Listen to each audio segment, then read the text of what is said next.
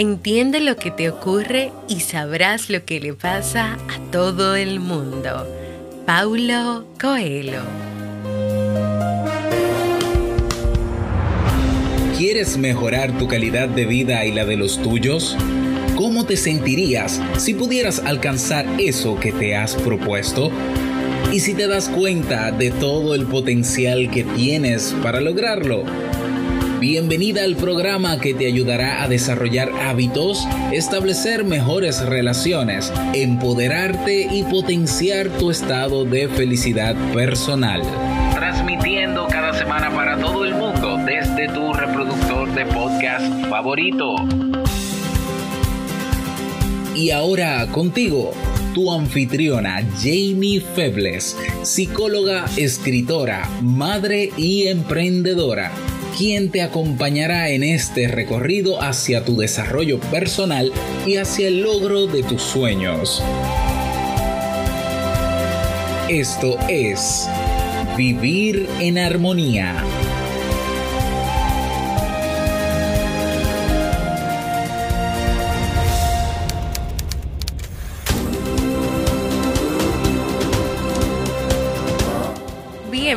Bienvenidos al episodio 391 de Vivir en Armonía. Mi nombre es Jamie Febles y estoy muy contenta y feliz de poder encontrarme compartiendo contigo en este espacio. En el día de hoy estaremos compartiendo el tema Estrategias para desarrollar la empatía en la familia así como el libro para este mes de noviembre del cual nos estamos despidiendo. Entonces, ¿Me acompañas? Bienvenida y bienvenido a Vivir en Armonía, un podcast que siempre tienes la oportunidad de escuchar cuando quieras, donde quieras y en la plataforma de podcast de tu preferencia. Feliz estar de vuelta por aquí, aunque me di cuenta que nadie me extrañó. Nadie extrañó el podcast, nadie me extraña a mí, no se dieron cuenta que la semana pasada solo pude grabar un episodio y que duré dos días ausente donde no pude compartir frases, donde no saludé, donde no estuve presente por situaciones de salud. Y nada, casi dos semanas después, o casi, bueno, dos semanas no, pero casi diez días después es que estoy aquí otra vez, que puedo volver a grabar, que estoy mejor y nada, estuve con mucho trabajo, unos seis días más o menos ahí bien pisaditos, trabajando en los arreglos de unos libros que me pidieron en la editora donde yo trabajaba anteriormente, pero aunque yo no grabé más episodios la semana pasada, ni tampoco pude grabar este lunes ni este miércoles de esta nueva semana, que ya estamos por cierto en el mes de diciembre, yo les dejé programado durante toda la semana pasada contenido sobre la familia, ya que ustedes saben que en noviembre aquí en mi país siempre este mes está dedicado a la familia. Les compartí frases, artículos, episodios del podcast. Si estabas atento a la comunidad de Telegram, a la comunidad de Discord, a mi Twitter, a mis Facebook, al de Jamie Febles y al de Vivir en Armonía y también a, Instagram, pues ahí estuve compartiendo toda la semana una mucha información, mucha información sobre la familia. Si tú te perdiste esto y tampoco te diste cuenta que aunque yo no estaba presente así per se, estaba todo esto, pues ve a todos esos lugares que ahí vas a encontrar esa información. Tal vez quieres ahora trabajar un poco más sobre la familia, quieres volver a leer, quieres nutrirte o quieres compartir informaciones de esta índole con otras familias, pues aprovecha que todo eso está ahí. Si me sigues en Instagram, ahí yo cogí toda esa información y la puse en un, en un destacado, algo que se llama destacado. Están todos los stories, todos los links, así que solamente tienes que ir y compartir eso. Hoy el tema que te voy a compartir es la continuación del pasado episodio 390 de la semana pasada, donde te hablé porque la empatía es importante en las relaciones familiares. Incluso al final de este episodio yo te invitaba a que reflexionaras cómo está presente o no la empatía en tu círculo familiar, desde tus hijos sean pequeños, adolescentes o tus hijos adultos, con tu pareja si la tienes, con tus padres, hermanos, primos, tíos y demás familiares te invitaba a reflexionar si estás escuchándoles verdaderamente, si estás mostrando comprensión, si estás interpretando sus señales no verbales y brindándoles tu ayuda. Si no has escuchado este episodio, para este, ve a escuchar ese episodio 390 y cuando termines vuelve aquí, porque hoy vamos a estar compartiendo estrategias puntuales para desarrollar y fomentar la, la empatía en la familia. Recordemos que la empatía está relacionada con la capacidad de entender esos pensamientos, esas emociones de, nuestros, de nuestras familias, de los miembros de nuestras familias, de las personas con las cuales vivimos, nos relacionamos. Ser empático en la familia no significa que tú tienes que pasar o vivir las mismas experiencias de los que te rodean, sino tener la capacidad de captar ese mensaje que ellos quieren transmitir, de identificar incluso cómo es su lenguaje no verbal. Recuerden que hablamos mucho en el episodio pasado de la importancia del lenguaje no verbal. Por ejemplo, José me está diciendo que todo va bien en el trabajo, pero sin embargo yo veo que José se ve triste, que tiene un poco los ojos llorosos, entonces como que no hay una congruencia entre lo que José me está diciendo y lo que el cuerpo de José, lo no verbal de José, lo que no habla, me está diciendo. Entonces ahí entra la parte de la empatía. Algo está pasando con José, ¿qué será? Déjame seguir escuchándole, déjame ver de qué manera si me da la oportunidad yo poder hacerle una pregunta específica que le ayude a abrirse, a hablar, a, a contarme lo que le está pasando. Entonces empatía es poder también interesarte, poder darte cuenta que algo está pasando. Y en la familia necesitamos más que nunca trabajar esa capacidad de ver lo que está pasando el otro, de tratar de ponernos en sus zapatos, que es una frase que siempre se asocia con la empatía. Vamos con la primera estrategia número uno. Escucha sin prejuicios. Esto se refiere a que tú prestes atención y muestres interés por lo que esa persona, ese miembro de la familia te está diciendo. No es suficiente con tú saber lo que el otro siente, sino que tienes que demostrarle que eso que te está diciendo te interesa. Y tal vez te preguntas, ¿y cómo yo hago eso? Bueno, puede ser no interrumpiendo a la persona mientras te está hablando y también evitando cierta tendencia que a veces tenemos los seres humanos de querer mostrarnos como que somos expertos y tenemos mucha experiencia e inmediatamente queremos darle un consejo a esa persona de lo que nos está diciendo. No, eso hay que evitarlo, eso hay que evitarlo. Antes de tú dar tu opinión sobre el tema, es bueno que tú esperes a tener información suficiente a cerciorarte también de que la otra persona te ha contado todo lo que tú, todo lo que quería y que tú le escuchaste y que tú interpretaste correctamente lo esencial de su mensaje. Y claro está, cerciorarte que la otra persona quiere un consejo, porque tal vez la persona que está hablando contigo solamente quiere hablar, desahogarse, expresar algo y sentirse escuchada o escuchado. No necesariamente está buscando una serie de consejos y de recomendaciones de lo que tiene que hacer. Entonces ahí hay que tener mucho cuidado. También cuando escuchamos sin prejuicios, también está relacionada con escuchar sin tú ir juzgando o pensando, ay, ahí viene esta persona siempre con la misma situación, ay, esta persona siempre piensa así. O sea, ya tú estás haciendo como una etiqueta, un prejuicio de la persona, por lo tanto, tú no vas a escuchar verdaderamente lo que la persona te quiere decir. O tal vez tú vas a escuchar, pero desde el prejuicio que ya tú tienes o te hiciste sobre esa persona. Y eso no te va a permitir, pues, o no le va a permitir a los dos tener un diálogo donde de verdad hay un respeto y está presente la empatía. Número dos, Realiza preguntas abiertas, es decir, preguntas que ayuden a continuar la conversación y le hagan ver a la otra persona que tú estás interesada, interesado, que continúas interesada o interesado por lo que te está contando. Por ejemplo, ¿qué quieres decir con que te sientes intimidado? ¿O qué quieres decir con que te sientes intimidada? Que no es lo mismo que decirle, ¿te sentiste intimidado? En esta última pregunta, ¿te sentiste intimidado? La persona te va a responder sí o no y ahí se acabó. Pero cuando tú le dices qué quieres decir, tú le estás haciendo una pregunta abierta y estás invitándole a que a que dé detalles, a que se exprese más sobre qué es lo que quiere decir que se sintió intimidado. Otro ejemplo, y vamos a hacerlo con un niño, con un niño pequeño o una niña pequeña. ¿Cómo te sientes por lo que le sucedió a tu juguete favorito o por lo que sucedió con tu juguete favorito? ¿Me quieres contar? ¿Me cuentas? Que no es lo mismo que decirle, ¿Te sientes triste por lo que le ocurrió a tu juguete favorito? O sea, ya incluso ahí le estás diciendo al niño ya cuál es la emoción que, el niño siente. El niño no te va a expresar nada, simplemente te va a decir sí, no, tal vez, puede ser, o tal vez el niño ni siquiera sabe lo que es una emoción o cómo son las emociones, y al tú decirle triste, le entiende, bueno, parece que sí es eso.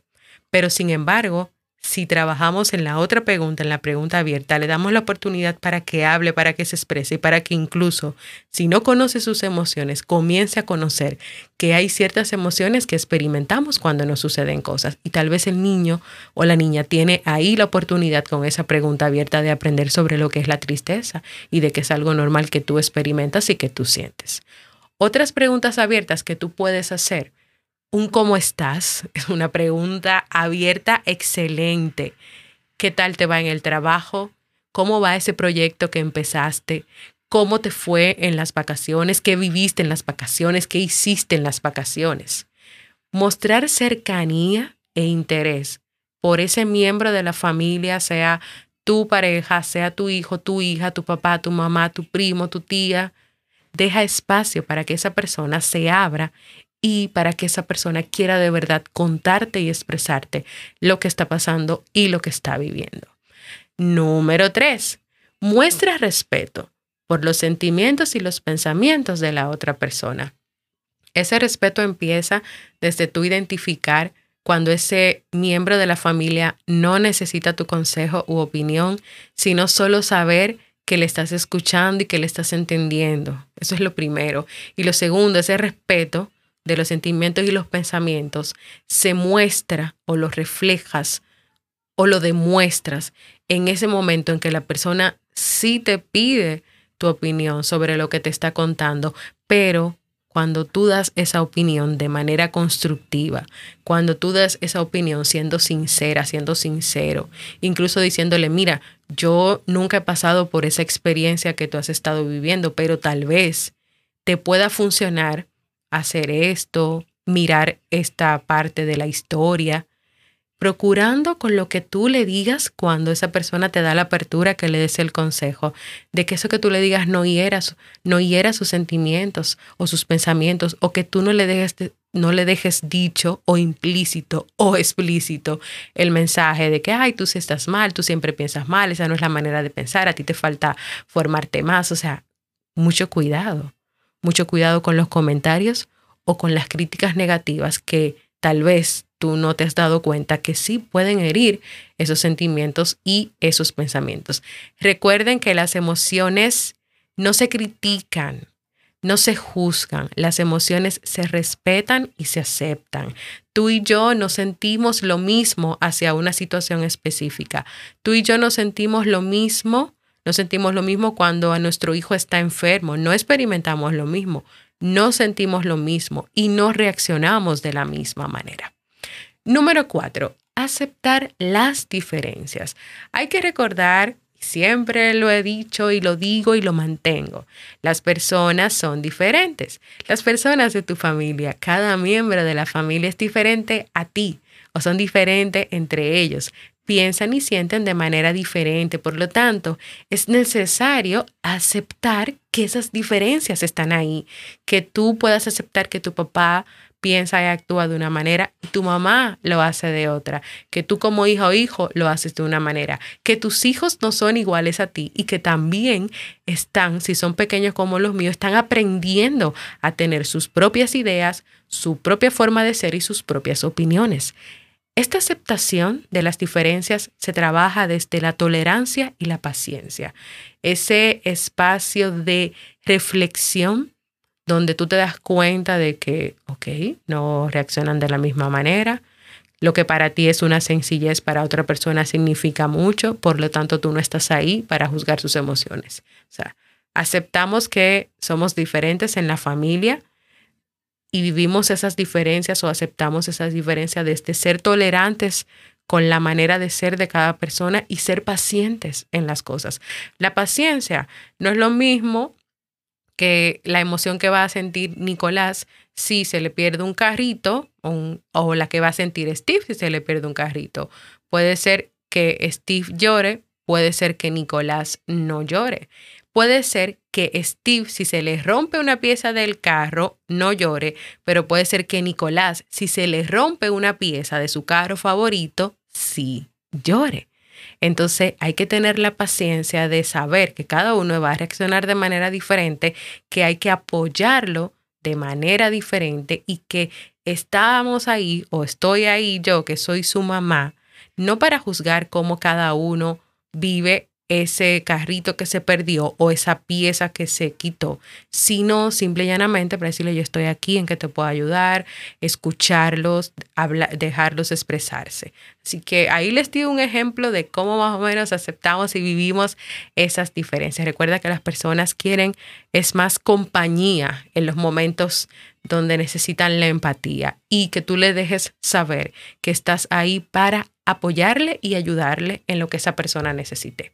Número cinco, y ya por último, promuevan en la familia espacios de diálogo, de comunicación, de conversación. Sería interesante que se puedan realizar más actividades familiares donde todos tengan la oportunidad de hablar, donde si es una familia de mamá, papá e hijos, haya un momento, una actividad donde cada uno pueda expresar sus puntos de vista, sus opiniones, donde cada uno se le asigne un turno para poder hablar, donde se enseñe que no se debe interrumpir o que no se debe gritar o hablar por encima de los demás, donde también se enseñe que es importante ser pacientes a la hora de esperar el turno para que cada uno hable, para que cada uno se exprese, así como también que desde el ejemplo de ese, de ese espacio de diálogo que se está promoviendo, se enseñe cómo se escucha y cómo se muestra interés en lo que los demás están expresando. Así que no es solamente tomar en cuenta que hay que aceptar las diferencias, que hay que mostrar respeto por las emociones y los sentimientos, que hay que hacer preguntas abiertas, sino que también dentro de la familia se promuevan espacios para poner en práctica todo esto para poner en práctica todas, esas, eh, herramientas y todos estos beneficios que tiene para la familia cuando se trabaja la empatía. Así que sí, puede ser que los primeros espacios de diálogo sean difíciles, que tal vez si tienes niños que pequeños no entiendan o que si tienes adolescentes no estén muy interesados en el tema, pero igual promueve ese espacio donde cada uno hable, donde haya reglas claras, vamos a escuchar lo que cada uno dice, vamos a prestar atención y vamos a mostrar con nuestro propio ejemplo cómo escuchamos y cómo mostramos un interés genuino y verdadero por lo que el otro está pasando y por lo que el otro está viviendo. Recuerda que la empatía uno, facilita la resolución de conflictos. Dos, fomenta el respeto. Tres, predispone a las personas a compartir y ayudar más. Y cuatro, desarrolla capacidades como la colaboración, la negociación y el liderazgo. Así que hasta aquí este tema que espero que sea de mucha utilidad para ti, que no te quedes con él y lo compartas con otras familias. Y vamos a poner en práctica estas recomendaciones y trabajar porque en nuestra familia esta habilidad de la empatía esté más presente.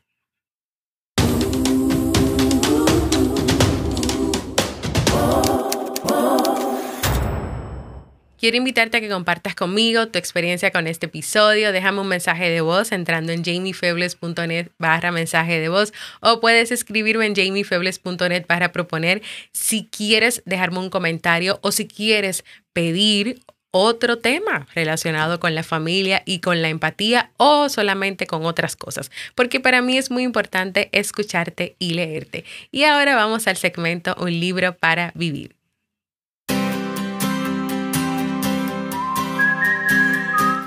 Aunque estamos en diciembre, todavía en estos primeros días, hasta que inicie la temporada navideña, el próximo lunes 6 de diciembre, quiero compartir y seguir compartiendo contigo el libro recomendado para este mes de noviembre, No me iré sin decirte a dónde voy de Lauren Gounel. Y quiero compartirles un extracto del libro donde creo que se expresa o se retracta un poco sobre el tema de la empatía. Esta es una conversación que está teniendo Alan con Duvray, que es la persona que le está apoyando en esos cambios en su vida. Y Alan le decía, mira, no es fácil meterse en la piel de alguien cuyo universo no nos gusta particularmente. Es lo que me ha costado con mi jefe Fausteri. No soy como él, un apasionado de los números o de la cotización de las acciones de la empresa. Yo me esforcé por abordar esos temas en esa conversación, pero sin duda me faltó convicción, me faltó sinceridad. Y en cualquier caso, no sentí que él se quisiera abrir conmigo, quisiera hablar conmigo. Entonces él le respondía a Dubrail, entiendo que a ti no te gusten los números, pero la idea no es fingir interés por los gustos o los negocios del otro. El objetivo es que tú te intereses por su persona hasta el punto de intentar sentir el placer que él puede encontrar en los números, que es algo muy diferente. Entonces Alan le respondía, entonces lo que tú quieres decir es que no me tengo que interesar o intentar interesarme en los números, sino solo meterme en sus zapatos y preguntarme, vaya, ¿qué pasa? ¿Qué es lo que siente cuando uno está interesado en los números? Es eso. Entonces él le respondía exactamente, pero disfrutar experimentando lo que en este caso es completamente nuevo para ti. Y es ahí cuando se va a producir el milagro en el plano relacional. Es ahí cuando de verdad tú vas a estar en la misma longitud de onda que esa persona. Y me gustó mucho y me pareció muy interesante, sobre todo porque ya había grabado el episodio de la empatía, porque muchas veces la empatía no tiene que ver realmente con tu sentir todo tal cual como la otra persona, porque claro está, tú no puedes sentir todo tal cual como la otra persona, claro que no, pero tú puedes mostrar un interés genuino por escuchar a esa persona, por apoyarle, por estar ahí. Entonces Alan tuvo una conversación con su con uno de sus jefes, que fue un ejercicio que le dejó el experto y fue un fracaso total, pero es que Alan no estaba siendo sincero no, no estaba siendo sincero ni genuino con el interés de poder tener esta conversación. Tal vez al principio solamente quería cumplir con la tarea y ya, pero realmente no se sentó a pensar, no se sentó a entender lo que su jefe disfrutaba de los números, de la cotización de las empresas, de los valores, de la bolsa de valores y de todos esos temas que le gustaban. Entonces el esfuerzo que él mostró fue demasiado falta de sinceridad. Entonces, con la empatía hay que ser, hay que ser sinceros, hay que comenzar a practicarlo también porque no es que de la noche a la mañana, si tú nunca has tenido empatía, si nunca has sido empático, si no te formaron en esta habilidad, la vas a tener. Tienes que trabajarla, tienes que ir entendiéndola, tienes que ir comprendiéndola. Y creo que con las herramientas que te he compartido hoy puedes comenzar a dar ese paso. Ahora vamos a despedirnos. Y para despedirnos te recuerdo que te puedes unir a nuestra comunidad de Discord. En ella puedes descargar el libro, todavía está este libro de noviembre, puedes descargarlo, puedes leerlo. También ahí están las notas que hago de, cada libro. Hay un chat donde conversamos, compartimos entre todos y muchas cosas más. Puedes ir a jamiefebles.net barra comunidad. También, si tienes Telegram y quieres mantenerte solo informada o informado, Únete a nuestro canal informativo, búscalo como Vivir en Armonía. Recuerda no quedarte con esta información solo para ti, comparte este episodio con tu familia, tus amigos, tus cercanos, en WhatsApp, en Telegram, en redes sociales. Si escuchas el episodio desde mi página web, debajo del título encontrarás unos pequeños iconos de las redes, o sea, fotos de un, WhatsApp, un Instagram, un Facebook, un Twitter. Tú le das un clic ahí y lo compartes en tus redes sociales. Gracias por escucharme. Para mí ha sido un honor y un placer compartir contigo. Mañana tenemos un episodio especial con unos invitados muy especial, especiales. Nos escuchamos mañana en un próximo episodio.